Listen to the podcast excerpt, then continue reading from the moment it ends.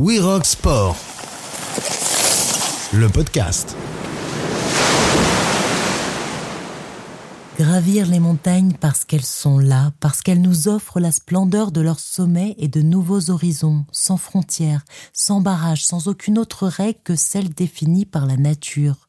Gravir les montagnes à la seule force de notre corps. Gravir les montagnes parce qu'on le veut, parce qu'on le peut, parce qu'on en a le droit. Le droit de s'aventurer dans l'inconnu, le droit de prendre des risques, parfois comme celui de revenir sur ses pas, le droit de goûter à ce plaisir sans nom de la liberté, le droit de conquérir l'inutile.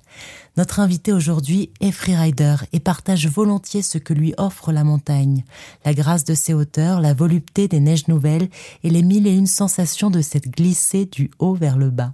Le snowboarder français Victor Davier défend aujourd'hui cette liberté d'avoir choisi la montagne comme lieu d'expression et d'épanouissement en s'engageant aussi pour ceux qui n'ont pas eu ce droit de choisir.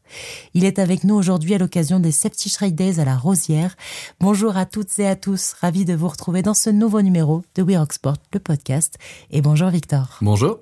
Victor, merci d'être avec nous aujourd'hui et de nous accueillir sur les hauteurs de la Tarentaise à La Rosière pour les Safety Days, un événement que tu as créé il y a maintenant cinq ans afin de permettre un maximum de riders de se former à la gestion des risques et au secours en montagne.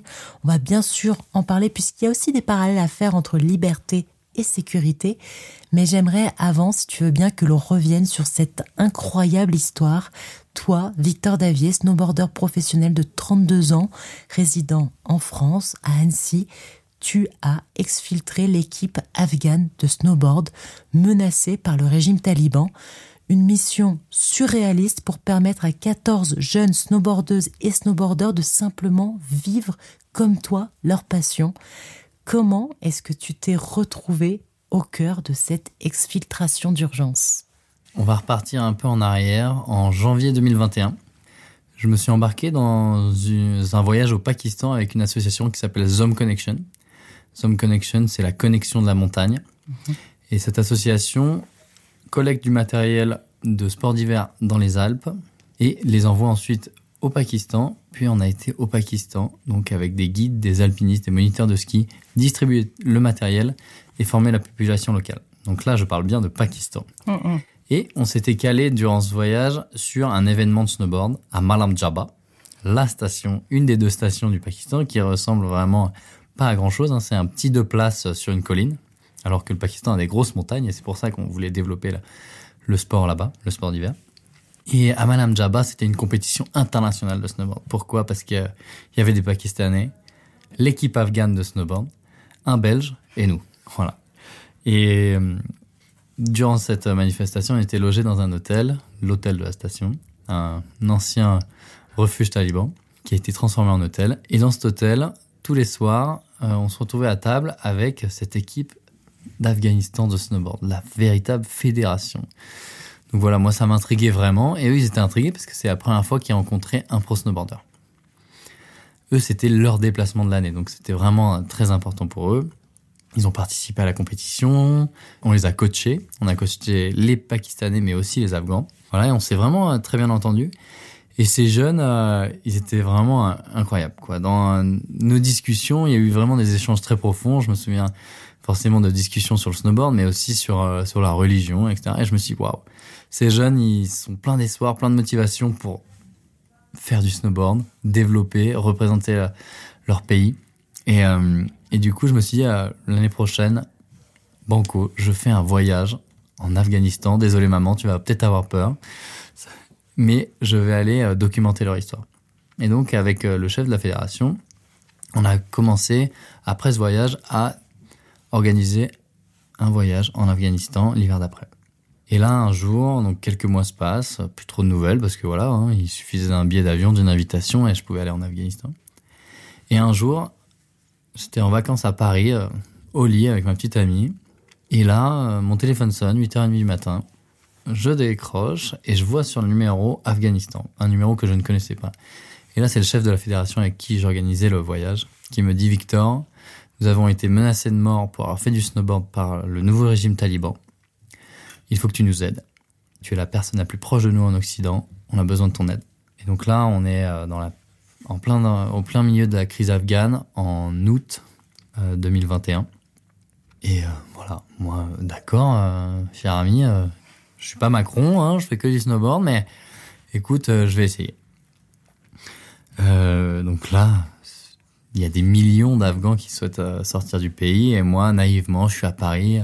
Il y a une ambassade à Paris, je vais à Paris devant l'ambassade, essayer euh, d'aider mes amis afghans. Donc je leur demande de m'envoyer les passeports, etc. Donc je suis là avec ma petite liste, avec mon ordinateur devant l'ambassade. C'était ridicule. Mais voilà, j'étais plein d'espoir. Et j'ai gardé espoir. Euh, voilà, j'ai envoyé des tweets à plein d'ambassadeurs, essayer de de connecter un maximum de personnes autour de, leur histoire. Et euh, mais c'est vraiment le moment de, panique. Hein. Clairement, autant pour eux que sur toute la planète et surtout en Afghanistan. Hein. Voilà, toutes les images ont marqué euh, les gens. Voilà, les images de cet aéroport où les gens s'accrochent à des avions, voilà, et tombent. Voilà, ça, ça a été, on en était vraiment au, milieu de cette histoire-là. Et euh, j'ai fait une erreur qui a été de partager leurs photos sur les réseaux sociaux. Mm-hmm. Euh, parce que j'affichais leur visage, mais je ne savais tellement pas quoi faire pour les aider, donc euh, j'ai mis un post sur les réseaux sociaux. Et grâce à ce post, grâce à cette erreur, on a formé une équipe euh, avec deux avocates américaines. Laurent Pordier, qui est un ami de la fédération de snowboard en France. Jérôme Tanon, qui est photographe réalisateur de films. Mm-hmm. Et on a créé Snowboarders of Solidarity, donc une association pour aider cette équipe. Et euh, toute cette équipe a vraiment tout donné. J'étais le seul à connaître ces jeunes, mais à tout donner pour les aider. Notamment les deux anges américaines. Voilà, qu'on appelle les deux anges, elles ne veulent pas être citées. Les deux avocates. Exactement. Ouais. Ces deux avocates ont vraiment donné de leur vie pendant 3-4 mois, vraiment. Euh, lever des fonds, aller de contact en contact euh, vers des personnes très haut placées pour faire sortir ces jeunes. Et euh, ça a fonctionné. 8 sont partis euh, directement dans les premiers avions. Mhm. Puis 7 ont été transférés après un mois et demi de bataille dans différentes missions où vraiment là on se croyait, on se croyait dans, dans des films quoi. Des, des, missions terrestres, des missions aériennes pour faire sortir ces jeunes et leur sauver la vie. Et ils ont été transférés au Pakistan pendant euh, plus d'un an. Et donc ça, on parle de jeunes. Euh, pour revenir un peu sur sur l'équipe, on parle de jeunes ils ont entre 18 et 24 ans. Mhm. Et ils ont tout laissé derrière eux. Ils ont laissé leur famille, euh, leurs études, leurs amis, euh, le tout sans argent, euh, sans véritable futur, alors qu'ils étaient vraiment installés dans leur vie. Ils vivaient vraiment à l'occidental puisqu'ils n'avaient jamais vécu sous régime taliban. Et pourquoi on leur on les menaçait de mort pour avoir fait du snowboard. Mhm. Chose que moi je faisais tous les jours. Et c'est vraiment ça qui m'a motivé et qui me motive à les aider encore, c'est que voilà, moi c'est ma passion ultime, c'est ce qui m'a le snowboard m'a tout apporté. Mes amis, euh, voilà, mes biens, euh, mes sensations, euh, mes souvenirs, mes voyages. Donc voilà, je suis très reconnaissant de, de cette passion pour le snowboard. Et, et eux, le snowboard pouvait potentiellement leur coûter la vie. Mhm. Donc ça, c'est vraiment quelque chose qui m'a choqué et qui m'a toujours motivé durant cette histoire. Et donc là, on se retrouve avec ces jeunes bloqués au Pakistan pendant et sans avenir. Hein. Au Pakistan, des jeunes, euh, il y a plus de 2 millions euh, de réfugiés afghans au Pakistan. Ils sont pas les bienvenus, donc ils avaient aucun avenir. On nous avait promis des visas canadiens, mais qui ont été annulés. Et donc là, il fallait retrouver des visas. Après euh, plus d'un an de bataille, à les loger, à les nourrir au Pakistan, chose qui était très chère avec l'association. On a fait des crowdfunding, on a mis de l'argent de notre poche pour vraiment les aider après plus d'un an de bataille. Voilà, en allant de bout de ficelle en bout de ficelle, on a créé une corde et on les a tirés de leur situation et on a eu des visas français. En allant de contact en contact, vraiment, ça a marché grâce à la solidarité du milieu de la montagne, mais aussi la solidarité euh, des personnes autour de nous. Et ça, c'est vraiment une, très grosse histoire. C'est la plus belle histoire de ma vie, clairement. Et ils sont arrivés en France, euh, ces, euh, six jeunes, à Annecy, euh, début octobre. Et maintenant, c'est je dirais mes petits frères ou mes enfants. Et on s'occupe d'eux euh, avec l'association Snowboarders of Solidarity. On essaie de faire en sorte qu'ils ont la plus, le plus beau départ possible. Et oui, aujourd'hui, donc après cette euh, lutte acharnée et ces démarches sans relâche pendant plus d'un an, donc tous les snowboarders ont pu partir d'Afghanistan. Certains ont trouvé refuge dans d'autres pays. Cinq en six, pardon, en France. Comment toi tu continues à les accompagner aujourd'hui? Et quelle est la suite pour eux en France en tant que snowboarder et snowboardeuse? Donc là, la France, et je suis très fier de la France pour l'avoir fait, leur ont offert des visas pour demander l'asile. Donc là, on a fait depuis quelques mois les procédures de demande d'asile pour avoir la carte de séjour. Donc ça, c'est quelque chose de nouveau aussi que j'ai appris sur le, tas avec Jérôme Tanon, mon ami. Voilà, donc on a tout appris pour ça. On, on les suit par rapport à ça. Et ensuite, euh, voilà, on fait en sorte avec d'autres associations, désintégrer dans d'autres associations comme Yambi, comme Riders for Refugees, pour que voilà, ils prennent part à cette communauté de la montagne. Ils prennent aussi des cours de français. Euh, on fait en sorte que voilà, ils recommencent leur pratique du snowboard. On a été à, à Avoria euh, faire une semaine de snowboard pour leur retour sur la neige. Ça, c'était vraiment un moment très marquant parce que à un moment, on n'était pas loin d'abandonner parce qu'on n'avait pas de réponse pour les visas. Et je leur ai dit, les gars, non, pas Inch'Allah. Un jour, on fera du snowboard ensemble. Ce qui était notre objectif. Mmh. Et ça a marché parce que en décembre dernier, on a fait leur retour sur la neige. Et ça, c'était vraiment pour moi pas un point final sur cette histoire parce qu'ils doivent tout recommencer. Mais ça a été pour moi, waouh, on l'a fait, mmh. quoi. Et, euh, et, voilà, je suis, je suis 15, vulgaire snowboarder et ça a marché. Et ça, c'était quand même vraiment un, un moment incroyable pour moi. Est-ce que eux gardent l'espoir d'un jour peut-être retourner dans leur pays pour faire du snowboard?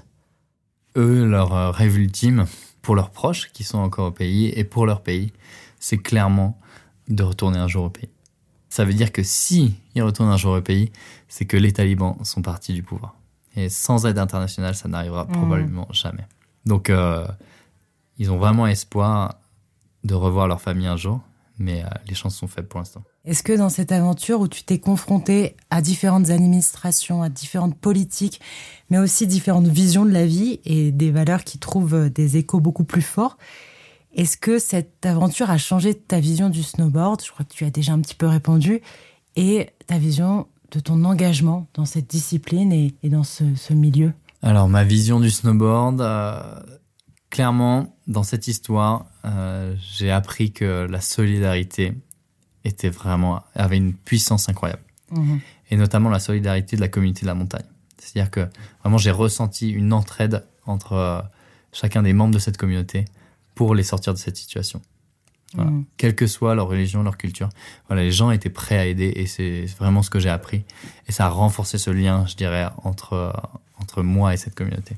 Voilà, j'ai vraiment beaucoup appris euh, humainement de cette expérience et ça a été vraiment incroyable. Je rappelle l'association Snowboarder of Solidarity. On peut aller sur le site de l'association si on veut nous aussi aider. Exactement. Et, pouvoir. Euh, ouais. Tout le monde peut aider. Euh, là actuellement, euh, donc un hostel à Annecy, Woodstock, les loge gratuitement. Voilà, parce que l'hostel est fermé l'hiver. Et là, à partir de fin février, on cherche une option pour les loger autour d'Annecy si possible, parce qu'ils ont toutes leurs connexions dans cette ville et qu'ils ils sont suivis par des associations mmh. à Annecy. Victor, il y a un autre domaine dans lequel tu t'engages et œuvres activement depuis des années, c'est celui de la sécurité en montagne. On change un petit peu de sujet. Tu as créé donc les Safety Shraders, un événement qui réunit riders professionnels et amateurs pour se former à la gestion du risque et au secours en montagne, parce que c'est aussi une condition pour pouvoir vivre librement sa passion sur les sommets. Pourquoi cet événement et comment concilier freeride et sécurité? Alors pourquoi cet événement? En 2014 puis en 2016, j'ai eu deux histoires personnelles d'avalanche où j'ai été pris dans des avalanches, des euh, moments vraiment euh, traumatisants où euh, j'aurais pu perdre la vie. Et j'ai aussi eu à faire des secours en traînant en montagne, voilà, dont une fois auprès d'un ami qu'on a sorti violet de la neige. Voilà, il était inconscient. Alors qu'on était euh, formé et sur un shooting professionnel avec des, des, guides, des hélicoptères sur place. Donc on était dans les meilleures conditions. Et là, j'ai vu sur ce secours que, waouh, là on n'était pas loin de la catastrophe. Alors que euh, on était dans les meilleures conditions possibles mmh. pour le sauver. Et je me suis dit, s'il y a cette même avalanche dans les Alpes avec mes amis qui font de la poudreuse tous les jours, on va avoir, c'est sûr, on va directement à l'enterrement, on n'essaie même pas d'aller les aider et on n'est pas formé pour ça et on n'a pas assez de matériel. Dans notre jeune communauté, c'était pas assez euh, dans, dans nos coutumes de se former et d'avoir le matériel. Du coup, j'ai souhaité commencer artisanalement les Safety Shred Days avec une première édition où on se rassemblait tous. On rassemblait euh, les guides, euh, les meilleurs providers. On rassemblait aussi toute la communauté de la montagne pour se former. Voilà, donc j'ai fait le Robin des Bois, je dirais, auprès de mes sponsors, à aller chercher des budgets pour créer cet événement. Et aujourd'hui, on est à la cinquième édition et on forme énormément de personnes euh, dans les Alpes, en Suisse, en France. On a fait une édition au Pakistan lors de mon voyage euh, dont on a parlé tout à l'heure. Et cette cinquième édition est d'autant plus marquante que voilà, l'année dernière, on a récolté lors de l'édition 4 euh, de l'argent pour aider nos amis afghans. Et cette année, ils sont bénévoles au Safety Days et ils vont participer à la formation demain. Quelles sont leurs sensations d'être euh, sur la neige et de, de voir aussi euh, toute cette grande famille du snowboard autour d'eux en France? Il faut savoir que quand même, c'est des jeunes qui ont un, un, sentiment partagé. Là, on les amène clairement pour eux à Disneyland. Hein. Ils font du snowboard, les montagnes sont incroyables, on leur offre du matériel. Et à côté de ça, ben, il y a ce manque et euh, voilà mm. et ce manque derrière eux, ce, passé. Donc ils ont quand même des, des sentiments partagés, mais vraiment on voit qu'ils sont très très heureux d'être ici. Pour revenir, on fait des, des allers-retours. Pour revenir aux questions de la, sécurité en montagne, donc est-ce que tu penses selon toi qu'il y a un manque d'information et de prévention sur la gestion du risque en montagne, alors que d'un autre côté la pratique du freeride se popularise beaucoup ces dernières années, notamment euh, avec aussi euh, tout euh, l'ampleur que peut avoir les vidéos et les images de freeride Alors, euh, tout d'abord, je ne pense pas qu'il manque de formation. Euh, moi, pourquoi j'ai créé les 7 Shred Days? C'est parce que il manquait des formations adaptées, en tout cas aux jeunes.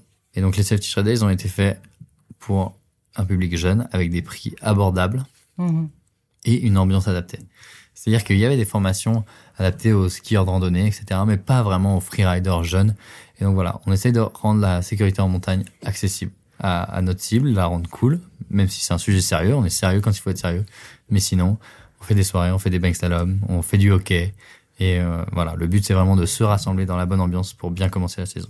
Alors, il peut y avoir des polémiques autour de la pratique du snowboard et du ski freeride. Il a même été question d'interdiction, je me souviens, il y a quelques années comment arriver à plus encadrer la pratique, à peut-être même la réglementer sans la dénaturer? Donc déjà, c'est du free, euh, free ride, hein, c'est donc de, la liberté. Euh, pour moi, pour que ce ne soit pas un jour interdit, voilà, il faut que diminuer le nombre d'accidents et donc se former. Que ce soit interdit, c'est une chose. Moi, ce qui me touche, c'est qu'il y ait des accidents chaque année et des accidents autour de moi. Et j'ai pas envie de perdre des amis et j'ai pas envie que cette communauté de la montagne perde de ses membres proches. Voilà. Mm. Donc le but, c'est euh, de minimiser le nombre d'accidents. Et je pense que c'est ce qui fera que ça ne sera pas interdit. Victor, à travers euh, cette incroyable mission d'exfiltration qui semblait impossible, mais aussi donc ton implication dans différentes associations, dont celle dont on a parlé, Snowboarder of euh, Solidarity, on a parlé aussi, tu as évoqué Rider for Refugees, qu'on a déjà eu l'occasion de parler dans, dans cette émission, dont tu es aussi l'ambassadeur. Et cette implication pour accompagner la formation au risque en montagne, tu offres aussi une nouvelle image de la montagne comme un lieu de partage, d'épanouissement et de solidarité. Voilà, qu'est-ce que la montagne t'a apporté à toi et qu'est-ce que tu as envie de transmettre? Alors déjà, moi, ouais, vraiment la montagne, la neige, le snowboard euh, m'a tout apporté. Et j'en suis vraiment reconnaissant. Et c'est pour ça que j'ai créé ces événements. C'est pour ça que j'ai ces Afghans. Moi, c'est tous mes amis euh, ont une, une, relation avec, euh, avec cette planche de bois. Euh, mes sensations, euh, voilà, mes meilleurs moments, euh, mes sensations les plus fortes, c'est sûr que je les ai passées sur un snowboard. Tous mes voyages, j'ai fait, j'ai eu la chance de voyager à travers le monde. Et ça, encore une fois, c'est grâce à cette passion. Où un jour, ma mère m'a mis sur un snowboard et, et de là, j'ai eu l'opportunité de faire plusieurs fois le tour du monde ce qui est assez incroyable. Euh, voilà, moi c'est vraiment ce que je retiens de cette expérience. Ce que je veux laisser justement, c'est euh, j'ai eu l'opportunité de faire des bons résultats, de faire des vidéos incroyables, mais j'ai l'impression que avec les Safety Shot Days, j'ai véritablement une, une, utilité et que voilà, cet enseignement, ces expériences que je transmets aux gens, eh ben c'est peut-être ce qui un jour euh, leur sera de plus utile. Merci beaucoup Victor pour euh, ce moment et ce récit. On te souhaite une très bonne continuation, une très bonne continuation aux Afghans arrivés en France et aux Safety Shred Days. Merci beaucoup. Merci à toutes et à tous de nous avoir suivis. À très vite pour un nouveau numéro de We Rock Sport, le podcast.